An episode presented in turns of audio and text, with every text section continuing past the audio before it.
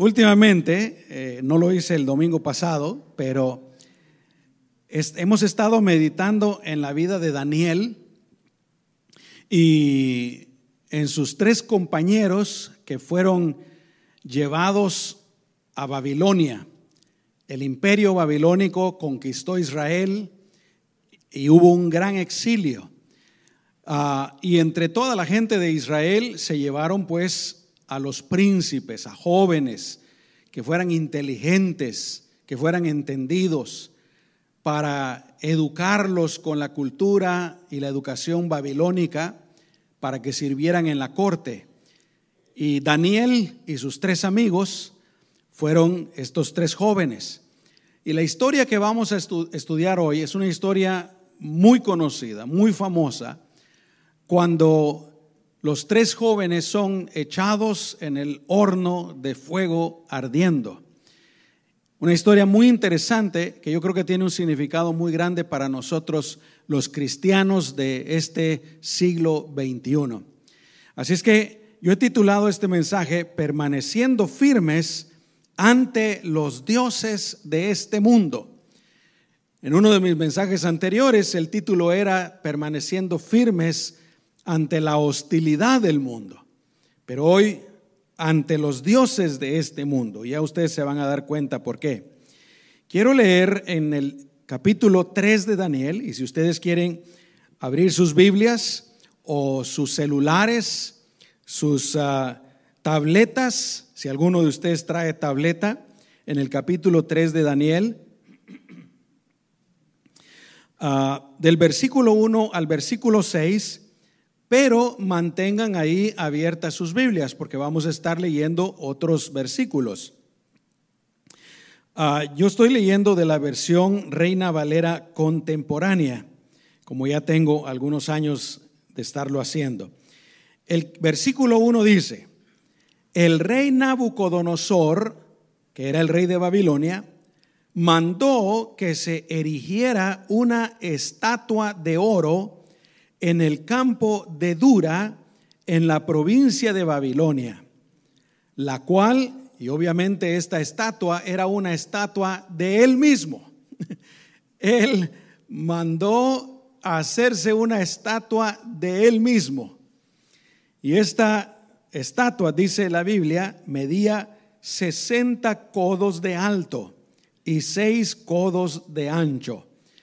Para que lo entendamos mejor, esto vienen siendo 100 pies de alto, 10 pies de ancho.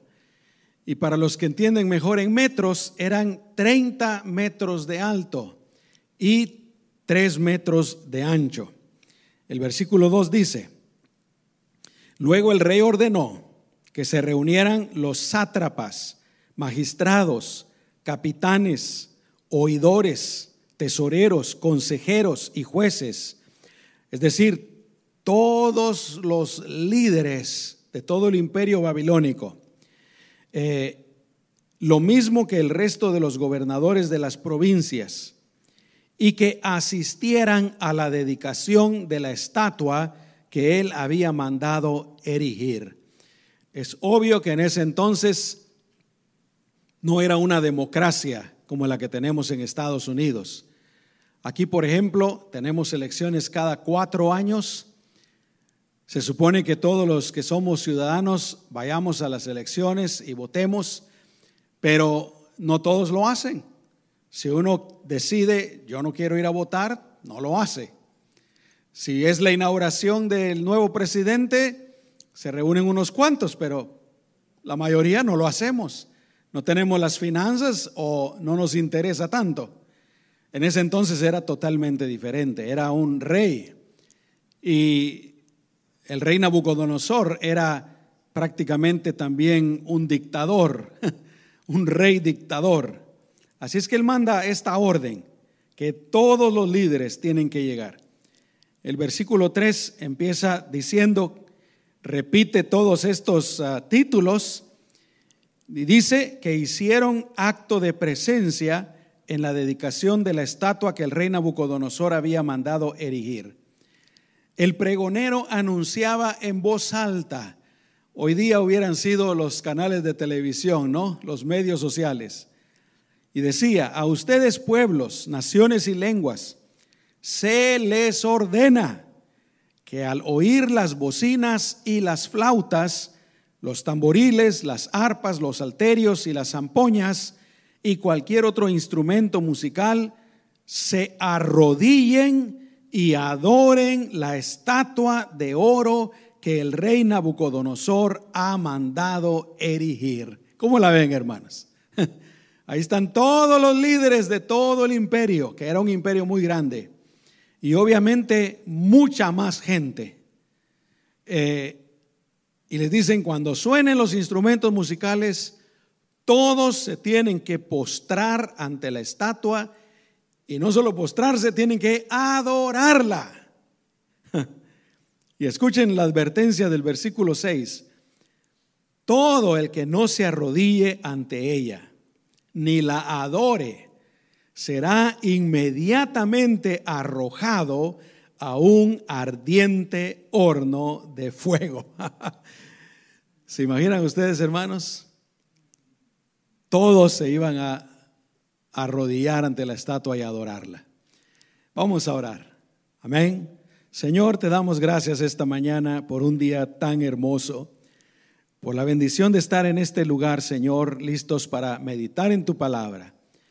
Gracias, Señor, por tus bendiciones. En el nombre de Jesús. Amén.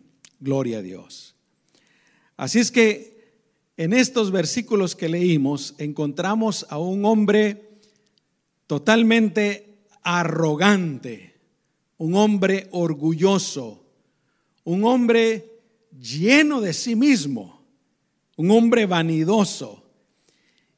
Y si lo miramos desde el punto de vista humano, desde el, punto de vista carnal, podríamos decir pues que este hombre tenía razones para sentirse orgulloso y vanidoso. Él era, como dije, el rey del imperio babilónico, en aquel entonces el imperio más grande que había en el mundo entero tenía, no solamente era el rey, pero era famoso, era poderoso, era muy rico. Tenía razones por las cuales sentirse vanidoso.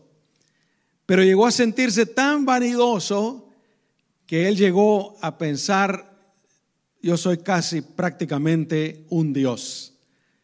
Y se manda a erigir esta estatua de 100 pies de alto y ustedes pues acabamos de leer la historia. Tienen que adorar la estatua. En otras palabras, tienen que adorarme. Tienen que adorarme a mí. Los historiadores lo consideran a él como el rey más grande que tuvo el imperio babilónico. Y dicen que él era un hombre brutal, un hombre obviamente poderoso, pero también sumamente ambicioso. Y no leímos la siguiente historia. Si ustedes quieren, en sus casas la pueden leer. Pero su vanidad, su orgullo era tan grande que después de este acontecimiento, Dios hace algo para humillarlo, para, como decimos, ¿verdad? Para bajarle los humos, para que Él reconozca que Dios es el Dios y el único Dios de todo el universo. Ustedes pueden leer la, historia. Llega a tal punto que se convierte como un animal, enloquece completamente y anda en el campo comiendo zacate, ahí anda de día y de noche, el rocío de la noche lo tiene cubierto. Dice que su, su cuerpo obviamente no se rasura, se llena de pelos en todo el cuerpo. Yo me imagino casi como un hombre lobo y eso le dura cierto tiempo determinado. Cuando Dios permite que vuelva en sí, Él reconoce que solamente hay un Dios. ¿Cuántos de ustedes han reconocido que solamente hay un Dios, hermanos? Aleluya. Y gracias a Dios no tuvimos necesidad de que Dios nos humillara de esa manera. Gloria al Señor. Pero por otra parte encontramos la historia de Daniel y de sus tres compañeros, algo muy diferente. cuatro jóvenes que habían tomado la decisión firme de amar a Dios. Ya lo he dicho varias veces esto, pero lo digo una vez más, de amar a Dios, de servir a Dios, de adorar solamente a Dios y de ser fieles al Señor.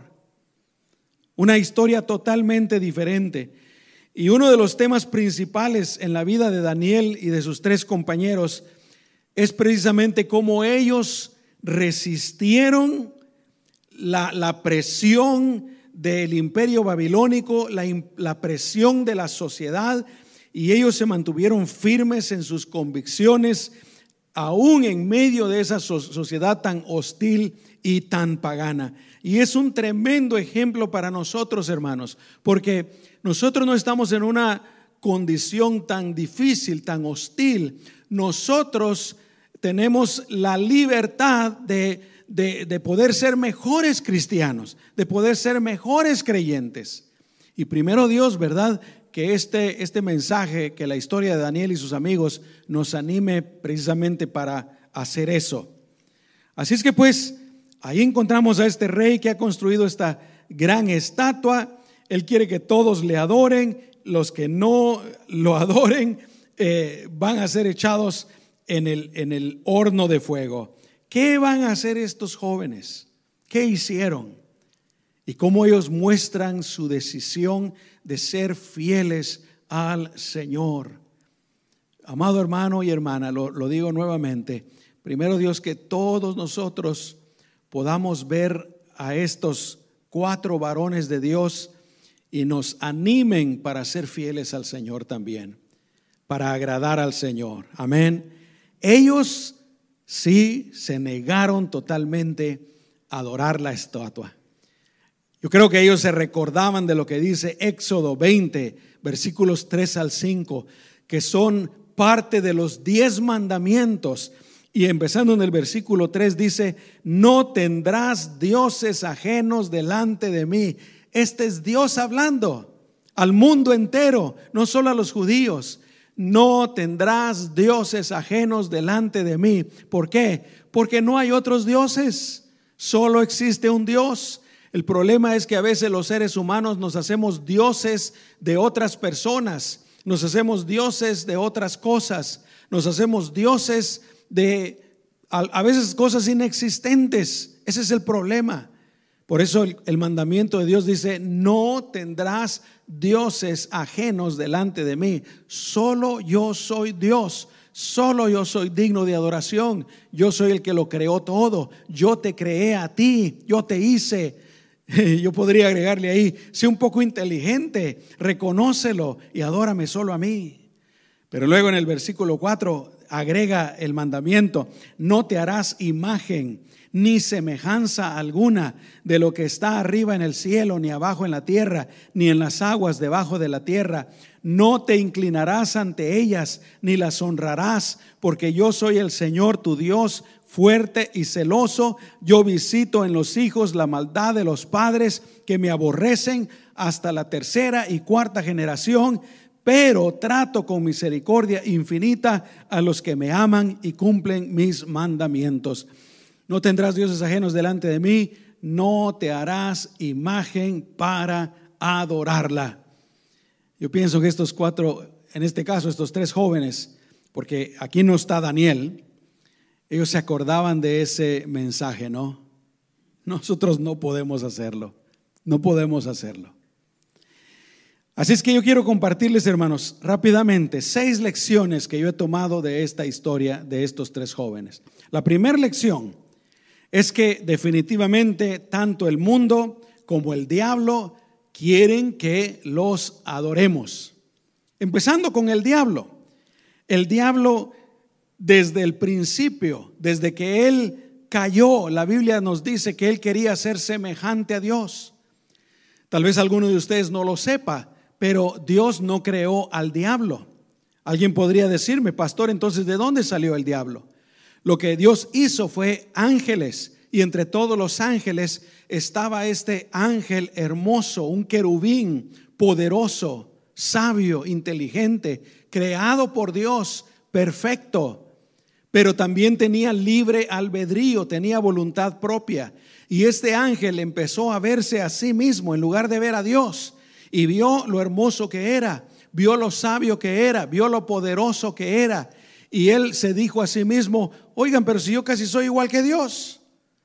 Y él dijo, voy a subir a donde Dios, Dios está, me voy a poner a la par de Dios, voy a ser como Dios.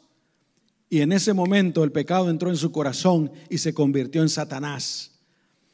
Él convenció, según entendemos, a la tercera parte del resto de los ángeles que se convirtieron en los demonios.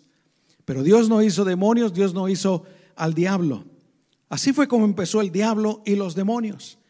Luego cuando Dios crea a Adán y Eva, ahí se aparece el diablo, también queriendo usurpar el lugar de Dios, engañando a Eva y a Adán, diciéndoles que lo que Dios ha dicho no es cierto, que es mentira, y queriendo que ellos cometan su mismo pecado, porque les dice, cuando ustedes coman de este fruto, ustedes también van a ser como Dios. Van a saber la diferencia entre el bien y el mal. Coman de ese fruto. Y obviamente él siempre, el diablo siempre ha querido ser adorado, ser como Dios. Así es que en esta historia, Nabucodonosor viene siendo como un símbolo, como una figura de Satanás porque aquí encontramos a Nabucodonosor también creyéndose un Dios y quiere que todo el mundo lo adore. Pero Nabucodonosor también es un símbolo del anticristo, del cual nos habla el libro de Apocalipsis. La Biblia dice que este anticristo, al principio de los siete años de la gran tribulación, va a hacer un tratado con Israel, un tratado de paz. Imagínense, Israel va a caer en esta, en esta mentira porque la nación de Israel siempre, y especialmente en el siglo XX, siglo, ahora empezando el siglo XXI, siempre ha estado en peligro. No hay pueblo que haya sufrido tanto como los judíos, hermanos. No hay nación, no hay gente, no hay raza que haya sufrido tanto como los judíos, que sufra de tanto desprecio. Por ejemplo, ahorita ellos fueron atacados, ellos estaban en paz, ellos no estaban en guerra, fueron atacados. Y obviamente tienen derecho de defenderse, ¿no es así? Se defienden. Al principio todo el mundo está diciendo, bueno, se están defendiendo. Pero casi a los poquitos días los medios de comunicación empiezan a ponerse en contra de ellos. Países empiezan a ponerse en contra de ellos. Algo tremendo. Pero aquí pues, eh, volviendo a la historia del anticristo, él va al principio de la gran tribulación a hacer un pacto de paz con Israel. Los judíos van a caer en la mentira. Y sí va a haber una aparente paz. El pueblo judío va a poder tomar posesión de la ciudad de Jerusalén, van a poder construir el tercer templo y van a empezar nuevamente con la adoración como la leemos en el Antiguo Testamento. A la mitad de los siete años de la gran tribulación, el anticristo va a entrar en el templo y él va a sacar a medio mundo y él va a decir, yo soy Dios, de aquí en adelante me tienen que adorar a mí. Fíjense. Por eso les digo, Nabucodonosor también es una figura del anticristo, pero Nabucodonosor también representa el mundo representa el estilo de vida del mundo que quieren forzarnos a nosotros a volver atrás, quieren forzarnos a empezar a hacer otra vez las cosas que ya hemos dejado, a empezar a volver al pecado, a, lo malo, a la corriente de este mundo, ese estilo de vida pecaminoso, alejado de Dios. Y aquí están los jóvenes hermanos. Si no se arrodillan, los vamos a echar en el horno de fuego. ¿Qué hubiera sido lo más fácil? Arrodillarse, ¿no es cierto? Inclinarse, aunque no fuera sincero, hermanos. Ellos hubieran podido pensar, muy bien, nosotros no creemos que Él es Dios, nosotros sabemos que esta imagen no es Dios, nosotros no vamos a adorarlo. Es más, alguno de ellos tal vez hubiera podido pensar, yo me voy a arrodillar, pero yo le voy a adorar al Dios verdadero, voy a orar al Dios verdadero, a Jehová de los ejércitos. Pero había un problema. Si ellos lo hacían, hermanos, en primer lugar estarían desobedeciendo la palabra de Dios, los diez mandamientos, ¿no? No tendrás, no te harás imagen y no te postrarás para adorarlas. Pero en segundo lugar, ellos también hubieran estado dando un mal testimonio a toda la gente que los estaba viendo. Así es que los tres deciden quedar separados, hermano. Nosotros no nos vamos a postrar. Y fíjense, el mundo, nosotros salimos del mundo y todavía está tratando de hacernos que nosotros nos postremos ante el estilo de vida de este mundo. Nosotros tenemos que decidir, ¿qué hacemos? ¿Nos postramos? ¿Hacemos lo mismo que todos los demás? Es lo más fácil. ¿O nos resistimos y honramos a Dios? Ellos decidieron ser firmes a sus convicciones se negaron a adorar la imagen. Y es que realmente, hermanos, lo más fácil es vivir con la corriente de este mundo. Es lo más fácil. Muchos de nosotros, tal vez la mayoría lo hacíamos, ¿cierto o no? Yo era uno de ellos. A mí me gustaba la parranda, me gustaba la alegría, me gustaban las fiestas del mundo. Es fácil andarse divirtiendo en el mundo no tener un propósito divino, andar bebiendo, andar con drogas, andar con mujeres o con hombres, andar haciendo todo lo que la carne te pide, es lo más fácil. Difícil, difícil es vivir de acuerdo a la voluntad del Señor. Eso sí requiere verdaderas agallas. Eso sí requiere verdadera valentía, ¿no es cierto? Yo voy a ser fiel a mi esposa y solo a ella. Yo voy a procurar ser un buen padre. Yo voy a procurar ser un buen creyente. Yo voy a honrar a Dios. Voy a dejar de hablar con vulgaridades y maldiciones como lo hacía antes. Voy a dejar todo lo que es pecado y voy a honrar a Dios. Voy a servir a Dios. Voy a serle fiel a Dios. Eso es lo, lo difícil, mis amados hermanos.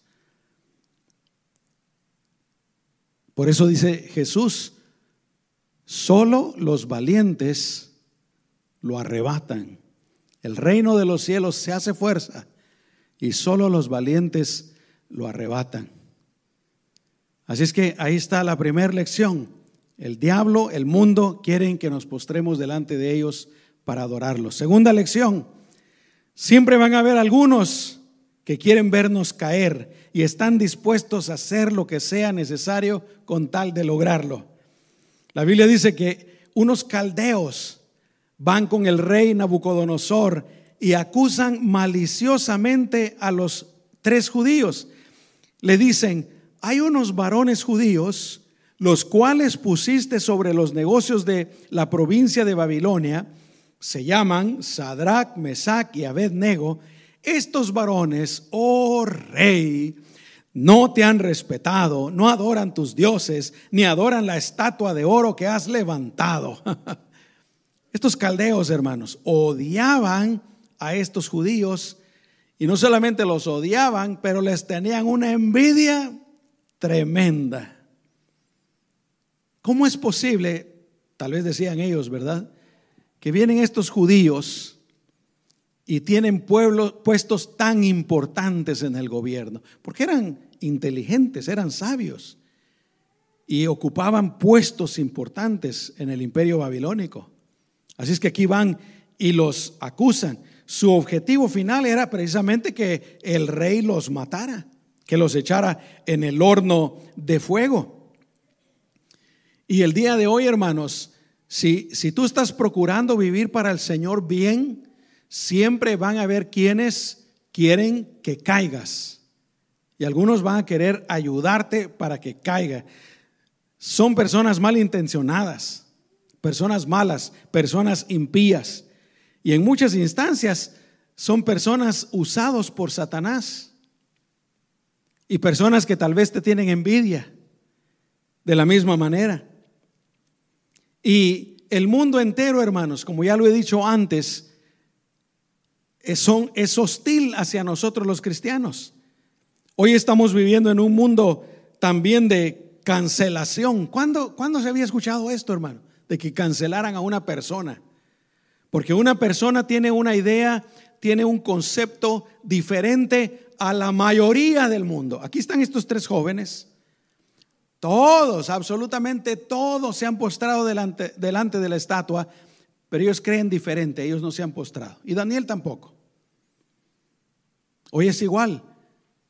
Los cristianos, por ejemplo, y no es nada nuevo, hermanos, Decimos que el matrimonio es entre un solo hombre, entre una sola mujer, que deben de estar casados, deben de ser fieles los unos a los otros por toda la vida hasta que se mueran. El mundo dice, ustedes son locos, ustedes se insultan a los que no creen igual que ustedes, ustedes son y se inventan un montón de cosas y cancelan a los cristianos. Nosotros decimos que una persona es persona desde el momento que es concebida por sus padres en el vientre y que esa persona es creada a la imagen de Dios. El mundo dice, no son solo células, es un bonche de células nada más, es una persona hasta que nace. Y algunos llegan a un extremo más grande, dicen, es una persona hasta que empieza a razonar. Miren qué tontería. Nosotros decimos, Dios creó hombre y mujer. Desde que una persona es concebida en el vientre de la madre, es hombre o es mujer. Y ellos dicen, ustedes están locos, ustedes están mal, ustedes se odian al mundo, ustedes esto, ustedes el otro. Vivimos en una cultura de cancelación, en un tiempo difícil y un tiempo de censura también. Mateo 24, 10 dice, en aquel tiempo, y estas son palabras de Jesús, dice, muchos tropezarán y unos a otros se traicionarán y odiarán. Créanme hermanos que nada haría más feliz al diablo de que los cristianos nos calláramos completamente. Por eso es la censura y la cancelación. Pero se les olvida lo que dijo Jesús. Jesús dijo, si estos callaran, las piedras calmarían. Nada le haría más feliz al diablo de que todos los cristianos nos muriéramos. feliz estuviera él. Pero nosotros sabemos que el diablo es un mentiroso, es un acusador, es un asesino, es un destructor.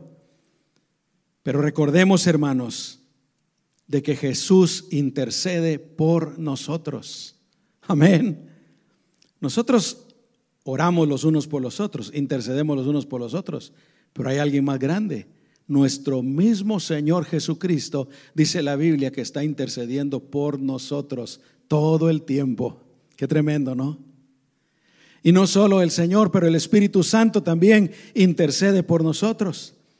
Como creyentes, hermanos, tenemos que seguir hablando, tenemos que seguir predicando, tenemos que seguir brillando, tenemos que seguir siendo la sal de este mundo, tenemos que seguir viviendo, tenemos que seguir multiplicándonos. Nada puede detenernos. ¿Cuántos dicen gloria a Dios? Jesús dijo, sobre esta roca edificaré mi iglesia y las puertas del infierno no podrán vencerla. La palabra de Dios dice, ¿qué más podemos decir que si Dios está a nuestro favor, nadie podrá estar en contra de nosotros? Primera de Juan 4:4 dice, mayor es el que está con ustedes que el que está en el mundo. Hay un pensamiento que el diablo quiere que los cristianos tengamos y que se predica. Aún a veces los pastores lo predicamos y la gente lo dice. La gente cristianos están hablando siempre mal de la iglesia. ¿Se han dado cuenta ustedes de eso? Especialmente ustedes que se mantienen viendo YouTube que cosas que no deberían de ver. Pausa, anuncio. Amén. No, que la iglesia está mal, que el pastor fulano de tal está mal, que el cantante fulano de tal está mal, que el ministerio fulano de tal está mal, que esto está mal, que esto está mal, que esto está mal. Son hipócritas, son ladrones, son esto, estamos desunidos, no nos amamos los unos a los otros, no hacemos la voluntad de Dios, dice este, este, este pensamiento. ¿Sabían ustedes que Dios tiene un pensamiento diferente de la iglesia? Dice que Dios nos está preparando como su novia y no vamos a tener mancha ni arruga. Dice que las puertas del infierno no van a poder prevalecer en contra de la iglesia. Dios tiene un pensamiento diferente. Mira, en primer lugar, si hay alguien aquí que le encanta estar viendo videos de chismes cristianos, paren en el nombre de Jesús. Es bueno ver y escuchar buenos mensajes. Hoy en la mañana venía yo escuchando, yo ya le he hecho bastante publicidad a este hermano, al, pastor David Jeremiah. Venía escuchándolo ahorita en la mañana. Todos los días yo estoy escuchando algo. Amén. De bendición. Pero, hombre, ya dejen de estar, por si acaso hay alguien. Primero Dios no haya nadie, ¿verdad? Primero Dios no haya nadie. Se ponen a ver, hay un montón de tonterías y al final terminan todos deshechos todos desedificados. La palabra de Dios es para edificar, no para desedificar. Me acabo de inventar esa palabra. Amén. De nada. Amén. Pero el punto es que siempre han habido y siempre van a haber personas que te quieren ver caído, te quieren ver destruido. Pero en el nombre de Jesús, Tú eres un hijo de Dios, tú eres una hija de Dios, tú estás parado sobre la roca que es Jesucristo. Las tempestades, las lluvias, las tormentas, los huracanes, los terremotos, no hay nada que pueda botarte de la roca inconmovible que es Jesucristo. Aleluya. Así es que sigue viviendo, sigue brillando, sigue siendo la luz del mundo. Aleluya. Echa fuera todo lo malo, rechaza todo lo malo y vive lleno de la presencia del Espíritu Santo de Dios. Vive lleno del Señor. Sé alegre, sé, llévalo alegría donde quiera que vayas en el nombre de Jesús. ¿Cuántos dicen amén? Viviendo como cristiano es una de las armas más grandes que nosotros tenemos en contra del enemigo y en contra de esa estatua que Él quiere que adoremos. En el nombre de Jesús. Amén. Lo voy a terminar aquí, hermanos. Me faltan eh, cuatro más. La dejamos para el próximo domingo. Gracias, Señor. No voy a tener que preparar mensaje para el próximo. para el Señor sea toda la gloria y toda la honra. Amén. Así como estos jóvenes hermanos, nosotros nos vamos a mantener firmes en nuestras convicciones, firmes, parados en la roca que es Jesucristo. Aquellos que no conocen a Cristo, lamentablemente, están postrados ante el enemigo, ante el mundo, ante el pecado. Tal vez alguien me diga, pero pastor, ¿y cómo es eso? Jesús dijo que el que no estaba con él estaba en contra de él. Aunque uno, aunque uno no, lo, no lo piense así, aunque uno diga, no, no, yo no estoy en contra de Jesús. Pero si no estás con Cristo, si no estás, si no le has entregado tu vida, si no lo has recibido como Señor y Salvador, si no estás tratando de vivir cada día conforme a su voluntad, como dijera el chavo, sin querer queriendo, estás en contra del Señor. Y Dios no quiere que tú estés en contra del Señor. Dios mandó a su Hijo Jesucristo a dar su vida por ti, para salvarte, para perdonar tus pecados, para llevarte a su presencia cuando tú mueras. Él quiere que tú estés con Él eternamente. Quiere amarte eternamente. Pero el que tiene la decisión eres tú aún ahí postrado delante de la estatua, tú puedes decir, pero ¿qué estoy haciendo? Mejor me voy a levantar y me voy a parar como esos jóvenes. Yo ya no voy a seguir viviendo según la corriente de este mundo. Yo ya no voy a seguir esclavizado, esclavizada al pecado. Yo ya no voy a seguir viviendo sin Dios. Yo voy a vivir con Dios. Yo creo en Dios y voy a vivir con Él y con su ayuda lo voy a poder hacer. La Biblia dice que Dios no quiere que nadie se pierda, sino que todos procedan al arrepentimiento. Yo creo que aquí la mayoría, ¿verdad? Prácticamente todos ya hemos tomado esa decisión. Pero si acaso hay alguien que, que todavía no ha tomado esa decisión de vivir para Dios, yo te animo para que tú lo hagas en esta mañana. O tal vez alguien que nos está viendo o nos está escuchando en los medios sociales. Amén. Vamos a orar, hermanos. Primero vamos a orar por nosotros y luego yo voy a hacer la invitación por si alguien quiere entregar su vida a Jesucristo. Vamos a orar. Cierra tus ojos. Amado Señor, en esta mañana nuevamente te damos gracias por tu palabra. Y te damos gracias, Señor, porque tu palabra es tan clara y la podemos entender. Y entendemos, Señor, en esta mañana que tú quieres que te amemos solo a ti. Tú quieres que te adoremos solo a ti, que te sirvamos solo a ti. Y a cambio, Señor, tú perdonas nuestros pecados, nos das una nueva vida mientras estamos en este mundo y nos vas a dar la vida eterna en el momento que moramos. Y vamos a estar contigo eternamente en tu presencia. Gracias Señor. Ayúdanos a ser firmes en lo que creemos. Ayúdanos a conocerte. Ayúdanos a ser firmes en nuestras convicciones y a conocerte más y más cada día. Te lo pedimos en tu nombre precioso, Jesús.